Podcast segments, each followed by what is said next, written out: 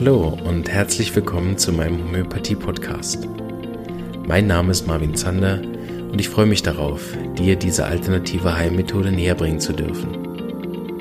Ich werde dir die Hintergründe und Grundlagen leicht verständlich erklären, von meinen Erfahrungen und Erkenntnissen berichten und dir ermöglichen, alle Bereiche dieser ganzheitlich wirkenden Therapie kennenzulernen. Ich freue mich, dass du dabei bist und wünsche dir viele Erkenntnisse bei der heutigen Episode.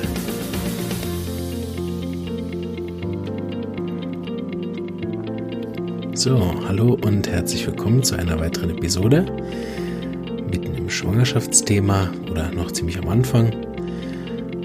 Ich bespreche neben den interessanten Interviews, die uns noch bevorstehen, ein bisschen über die Sachen, die meine Erfahrungen sind. Und der erste Teil geht um den äh, Bereich vor der Schwangerschaft, also bevor man überhaupt schwanger wird und die Probleme, die da so auftreten können und wo ich schon gesehen habe, dass Homöopathie geholfen hat. Im zweiten Teil gehen wir dann auf die Schwangerschaft selber ein, im dritten Teil auf die Geburt und im vierten Teil auf alles, was danach kommt und vielleicht dann sogar noch einen fünften Teil rund um Kinder. Soweit habe ich noch nicht geplant. ähm, also heute vor der Schwangerschaft gehört er streng genommen eigentlich nicht wirklich zum Thema. Ich zähle einfach immer alles dazu, ähm, was sozusagen mit unerfülltem Kinderwunsch zu tun hat. So ein paar Themen. Ähm, vielleicht werden wir heute auch ein bisschen philosophischer. Mal gucken, wie weit es mich heute treibt. Ähm, aber wie immer nochmal vorweg, vielleicht auch für ein paar, die wie neu dazugekommen sind, den Podcast vielleicht noch nicht so gut kennen. Ähm, das sind weder vollständige Sachen, dass ich alles erzählen würde, was es über Homöopathie gibt, noch ist das ähm, immer, dass ich das Gefühl habe, das äh, wäre das einzig Richtige. Oder was ich auch ganz wichtig finde, ist, dass wir verstehen, dass Homöopathie Einzigartigkeiten abdeckt. Das heißt, jeder Fall ist einzigartig, so selbst wenn sich äh, dein Fall oder ein Fall, den du kennst, so ähnlich anhört wie den ich erzähle und der mit Homöopathie beispielsweise nicht läuft, dann heißt es noch lange nicht, dass äh, das an der Homöopathie liegt, sondern es kann an vielen Gründen liegen. Und ähm, das ist mir immer wichtig, dass wir verstehen, dass jeder Fall neu zu bewerten ist und bei vielen Fällen können wir mit der Homöopathie helfen. Bei vielen Fällen scheitert es daran, dass wir den Fall nicht gut genug verstehen oder die richtige Arznei nicht finden. Und dann gibt es aber auch einige Fälle, wo die Homöopathie nicht die beste Möglichkeit ist, den Patienten zu unterstützen. Und äh, deshalb gibt es auch ähm, im Bereich vor der Schwangerschaft sicherlich vielen Fällen, die wir helfen können, vielen, die schwer zu betreuen sind oder wo es sehr viel Erfahrung braucht und einigen, denen wir auch nicht helfen können.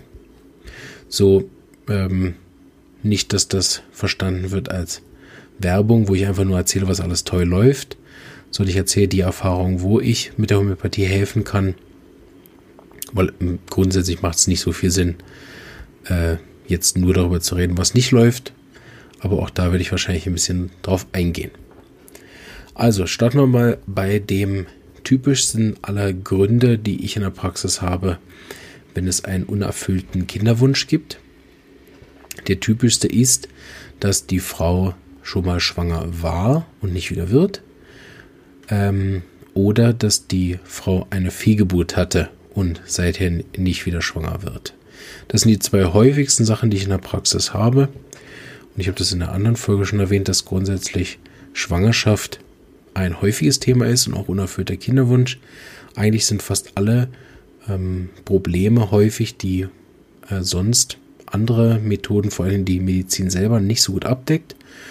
Ähm, so kann es auch sein, dass zum Beispiel Leute zu euch kommen oder bei mir auch sind, die dann schon in den Kinderwunschkliniken waren, aber dann aus irgendwelchen Gründen die Hormone nicht nehmen wollen oder äh, das dann doch nicht geklappt hat oder es zu teuer ist oder was auch immer. Und dann gibt es oft Leute, die dann mit der Homöopathie gehört haben und äh, das mal probieren wollen.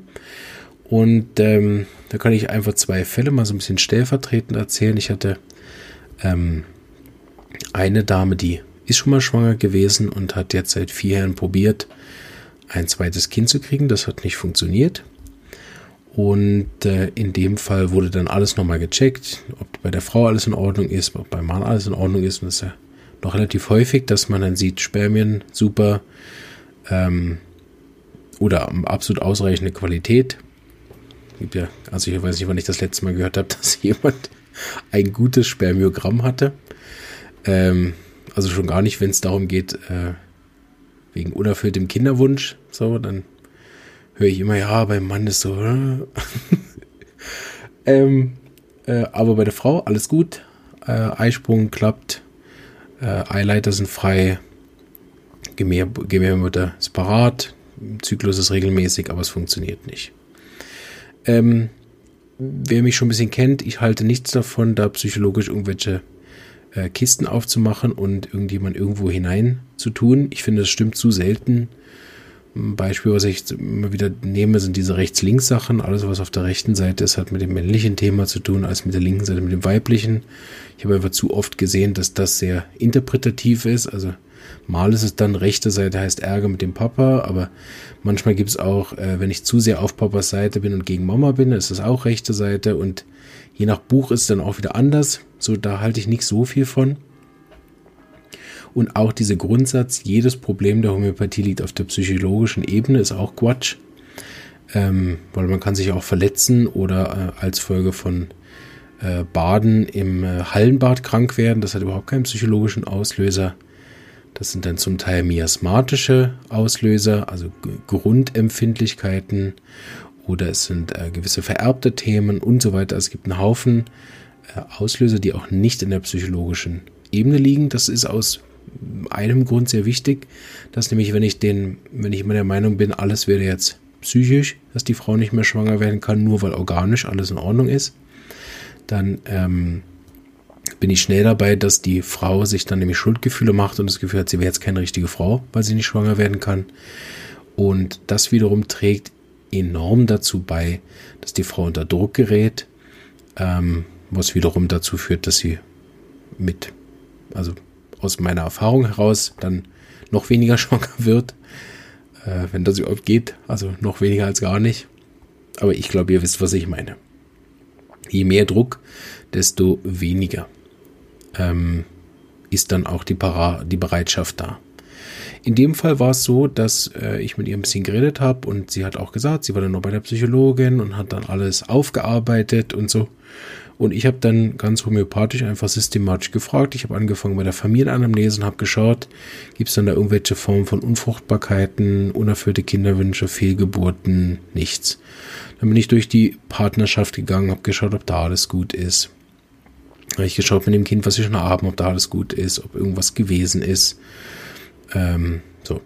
Und ähm, dann sind wir ähm, die Geburt gegangen. Das ist ja auch typisch bei der letzten Geburt irgendwas Traumatisches erlebt. Nein, wir nicht. Ähm, und dann habe ich so, ich habe dann schnell auch, so ich denke, oh, ohne Auslöser, okay, dann machen wir es mal andersrum. Dann schaue ich mal erstmal, welche Arznei ihr denn passt. So vom Typ. Und äh, habe dann gar nicht mehr so den Auslöser gefragt, sondern habe einfach geschaut, so vom Typ, in welche Richtung geht sie denn. Und die Arznei, die ihr am besten gepasst hat, war eine Arznei, die Folge von Schreck zum Beispiel beinhaltet, obwohl ich ja noch gar nicht zu dem Zeitpunkt wusste, dass es das Thema ist.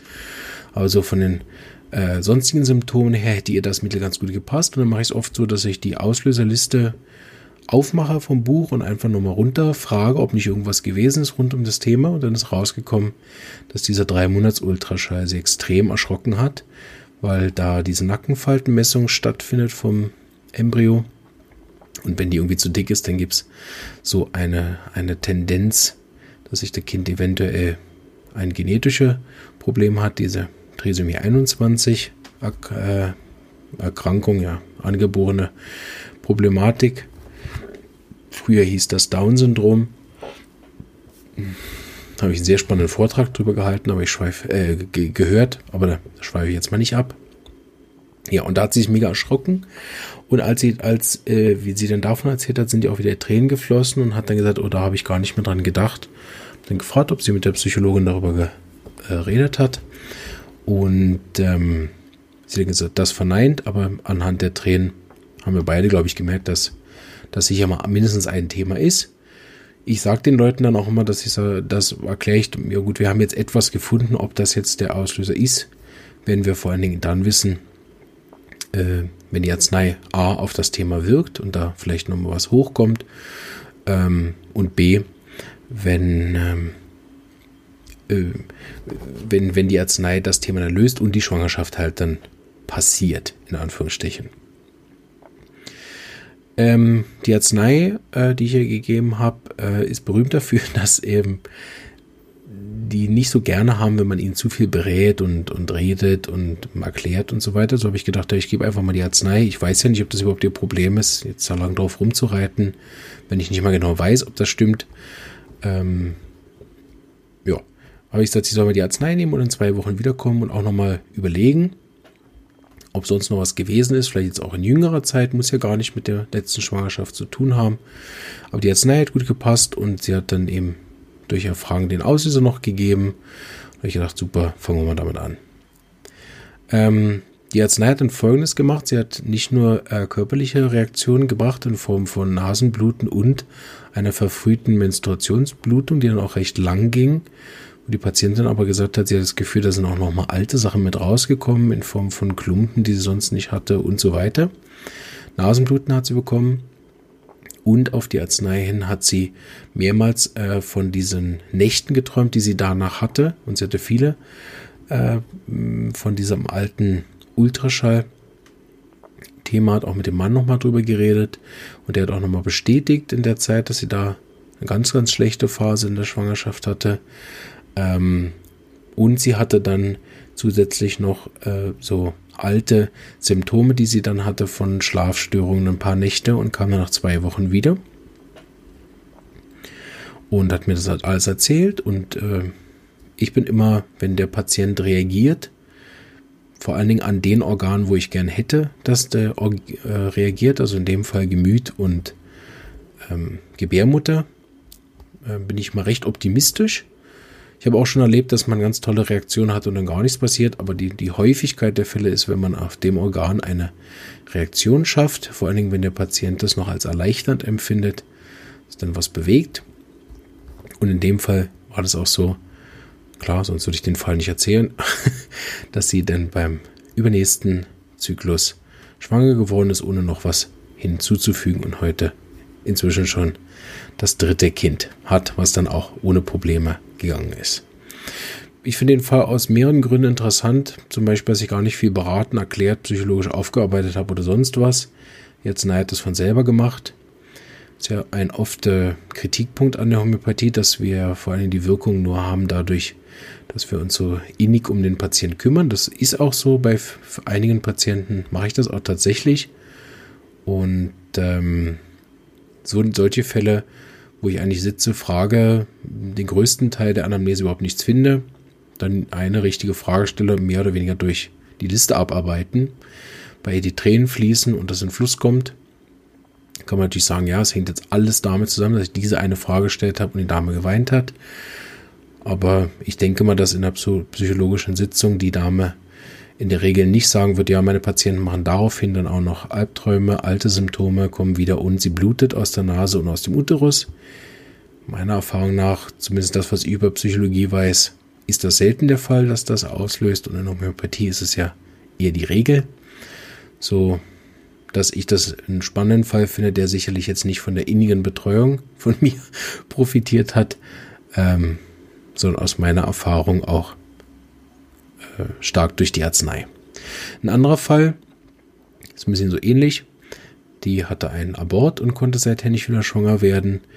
Und äh, der ist insofern interessant, dass die relativ viele andere homöopathische Arzneien genommen hat. Die habe ich mir alle durchgelesen und habe gemerkt, dass äh, keine der Arzneien passt auf das Thema äh, Abort.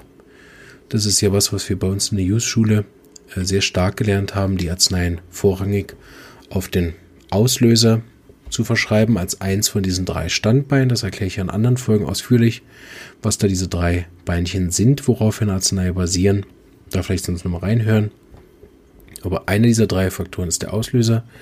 Und die Liste an Arzneien, die Dame hatte, hat aus meinem Verständnis, wie ich die Arzneien kenne, auf das Thema nicht gewirkt, respektive gar nicht mit abgedeckt, sodass zwar die Patientin sich sehr gut betreut geführt hat von den inzwischen zwei Homöopathen, wo sie war, ähm, und dann äh, gesagt hat, ich gebe noch mal eine dritte Chance. Beeindruckend, also da habe ich deutlich mehr Patienten, die weniger Ausdauer haben, sich wirklich von drei Therapeuten behandeln zu lassen. Bin ich immer wieder dankbar für das Vertrauen auch äh, in mich mit den jungen Jahren, die ich ja bisher erst habe. Und es war ein schöner Fall, habe ich ihr dann auch ähm, erklärt. Ich bin gern sehr offen mit den Patienten. Ich weiß, dass das nicht alle mögen und schon einige Patienten verloren habe darüber, dass ich zu viel erklärt habe sogar mir Feinde gemacht habe darüber, dass ich zu offen mit den Patienten umgegangen bin. Das finde ich bis heute beeindruckend. Da eine Dame sehr, sehr verärgert durch, durch mein offenes Erklären des Falles. Ja, aber das ist, ist meine Art. Ich finde, der Patient darf verstehen, was da läuft. Der darf auch mitdenken. Der darf auch mitarbeiten und somit wirklich Anteil haben auf allen Bereichen an seinen ähm, Erfolgen der Selbstheilungskraftsteigerung. Deshalb erkläre ich das sehr gerne und habe mit ihr die verschiedenen Arzneien auch durchgegangen und habe immer erklärt, was aus meiner Sicht da der Schwerpunkt ist und warum ich der Meinung bin, dass es ihr nicht geholfen hat. Nicht als äh, Belehrung oder Vortrag, sondern auch mehr als Frage. Und sie hat, war mit mir dann einverstanden. Ich habe gesagt, ich habe einen anderen Vorschlag, äh, den ich ihr gerne einmal geben würde und dann schauen wir uns das an. Und bei ihr ist auch ganz stark das herausgekommen, dass sie über eine Woche bedauerlicherweise in den Ferien aber über eine Woche äh, geweint hat, mich dann auch relativ grantig aus den Ferien angerufen hat, hat gefragt, was ich eigentlich ihr gegeben hätte. Sie könnte seit neun Tagen nicht aufhören zu heilen. Äh, heulen. ja, ist also sehr guter Versprecher, gell? Heilen. Und, und ähm, ja, sie ist auch inzwischen schwanger. Der Fall ist noch weitergegangen. Kann ich dir vielleicht in der Schwangerschaft-Session noch einmal drauf eingehen.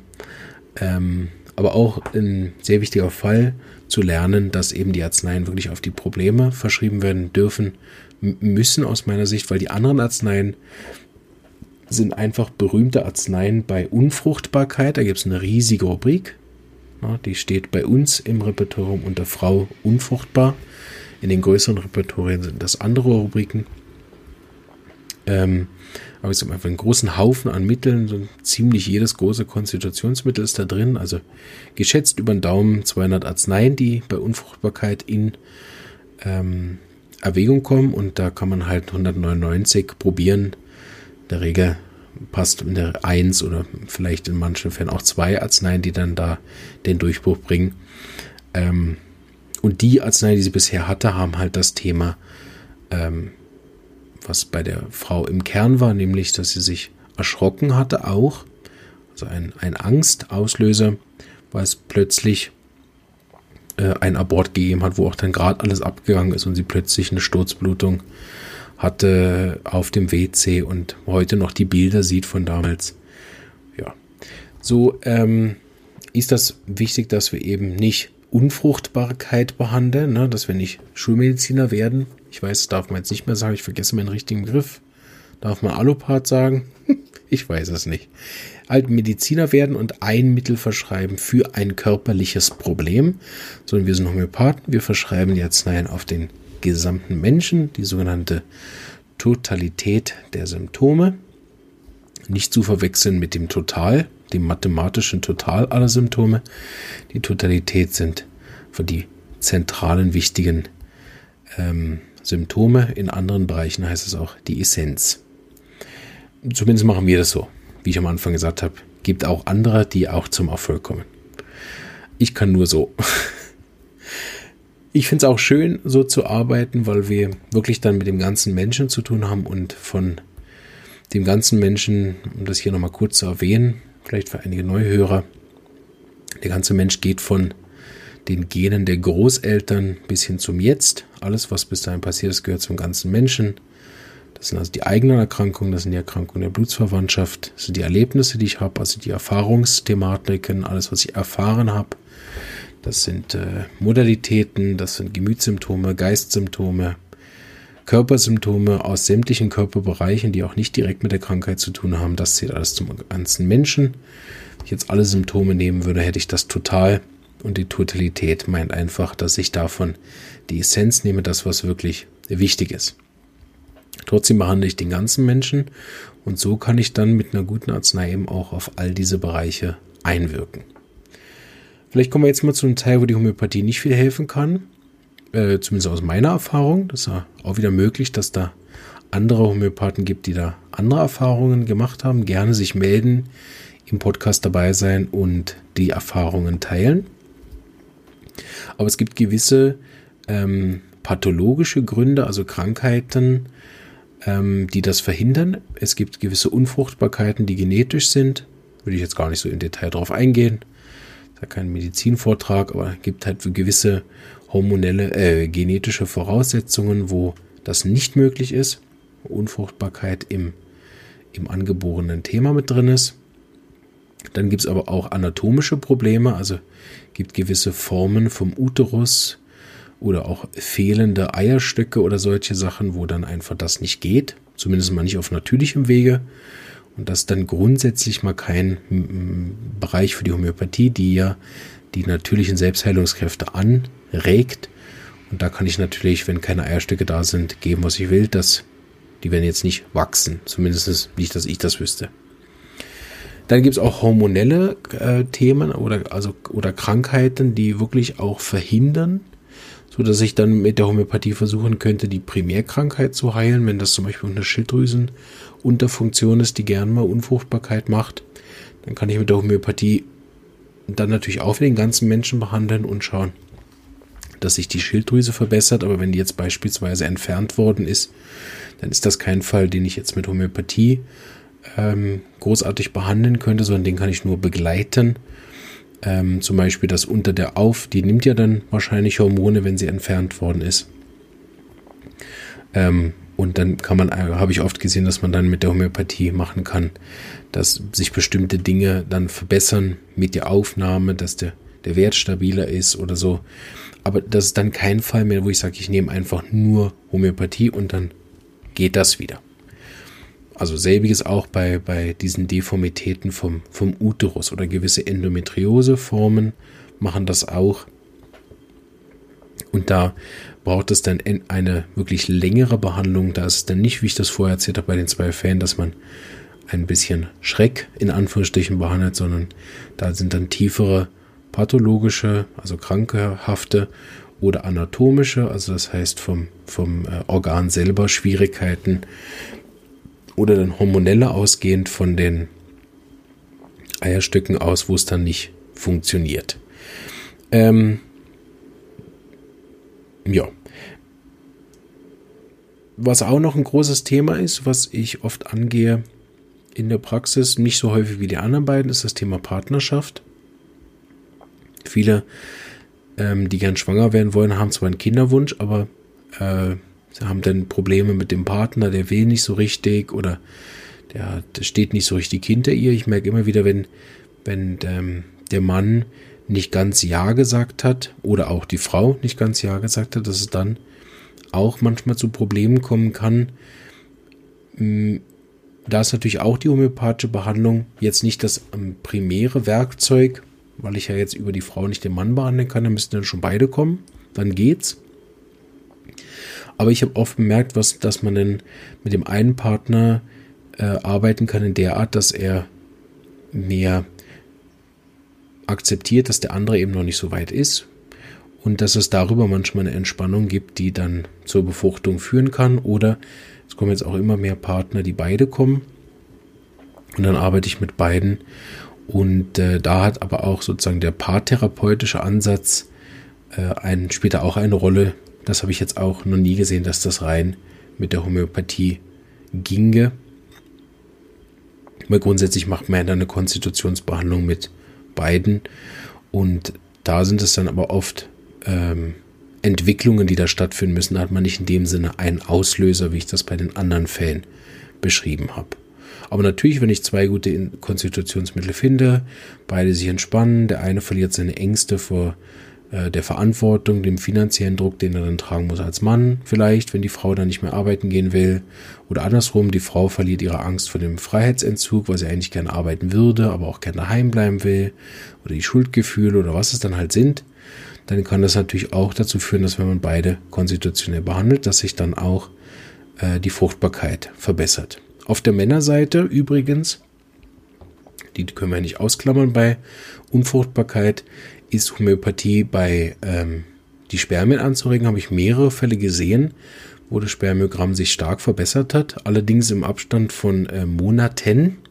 Also das nicht einmal geben, dann geht man wieder Spermiogramm nach einem Monat viel besser. Da gibt es aber auch, glaube ich, keinen Forschungsbereich. Das wäre sicher mal interessant. Äh, für alle, die ja gerne so gern Studien machen in, letzter Zeit, wäre das war wirklich auch ein Bereich, wo ähm, wo man eigentlich grundsätzlich recht easy forschen kann. Also Männer mit schlechtem Spermiogramm, mit dem richtigen Konstitutionsmittel, wie ist es dann danach? Also ich habe in meiner ganzen Karriere von acht Jahren zwei Männer gehabt, die überhaupt mit mir über ihr Spermiogramm geredet haben. Das ist ja so ein Männerding, gell? Äh, ja, nicht darüber reden, schon gar nicht, wenn die nicht funktionieren. Ähm, ja, und äh, die beiden kann ich wirklich sagen, da hat es sich gelohnt, mit mir zu reden und die beiden haben ein verbessertes Spermiogramm gehabt. Aber nochmal Vorsicht, das war jetzt nicht nach zwei Wochen alles besser, sondern bei dem einen auch erst in einem Jahr. Macht aber nichts, hat gereicht dafür, drei tolle Kinder zu zeugen, äh, was vorher nicht ging. Also auch da ähm, wichtiger Punkt, wobei natürlich in einem Jahr, das würde mir jetzt wahrscheinlich jemand, der ein bisschen skeptischer ist, vorhalten, dass in dem Jahr sonst was passiert sein könnte. Aber wir betreuen den ganzen Fall und er hat sich auf der gesamten Ebene entwickelt. Äh, man kann es so sagen, äh, er war ein bequemer Typ und seine Spermien waren ein bequemer Typ. Die waren alle ein bisschen zugechillt und er hat sich in einen aktiveren, stärkeren, gesünderen Mann ähm, entwickelt und kam dann mehr beiläufig eigentlich mit dem Ergebnis, dass er übrigens wieder ein Spermiogramm gemacht hätte und es wäre viel, viel besser. Und so bin ich ganz äh, unwissenschaftlich und beziehe das die Verbesserung auf das gesamthafte bessere Auftreten des Patienten.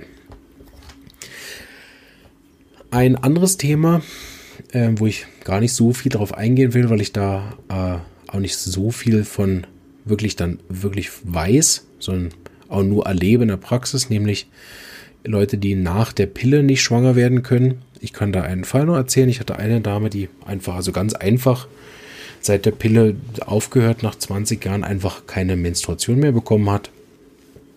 Und ähm, ja, dann kann ich auch nicht schwanger werden, wenn da kein hormoneller Zyklus stattfindet und kein Ei reift.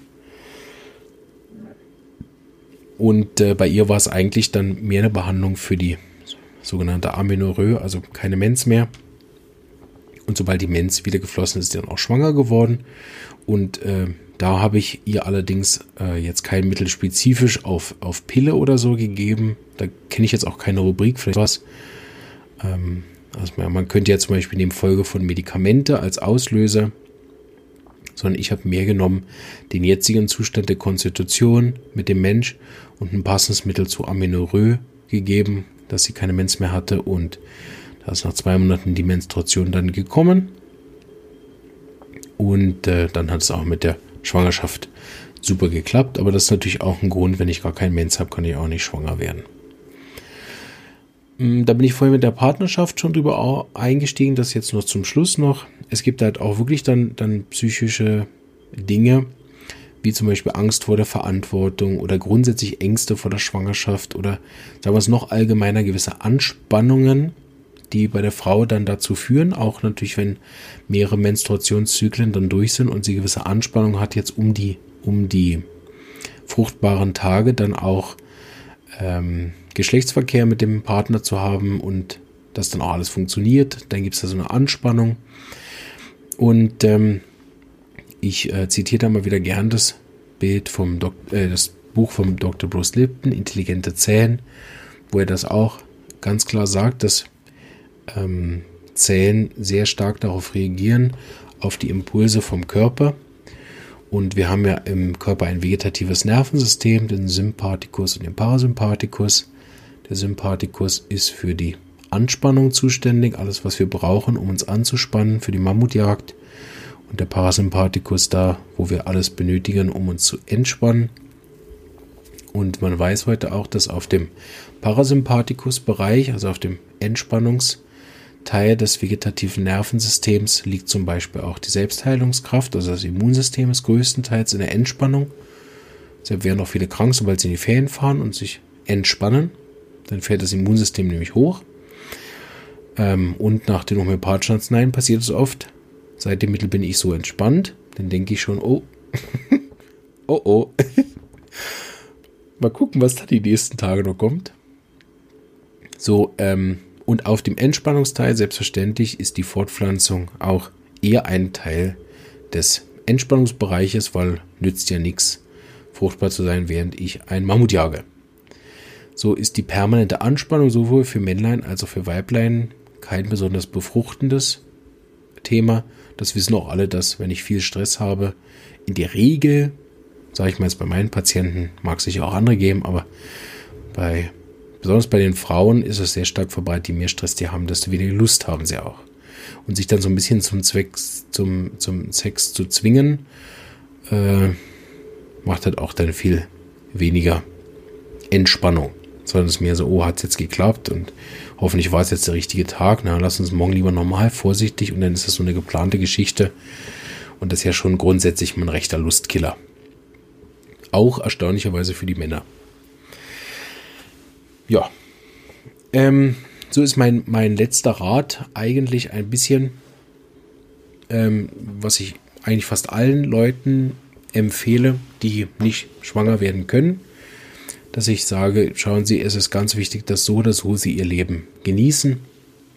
Genießen Sie die Sexualität, wenn Sie noch kein Kind haben, dann genießen Sie die Ruhe.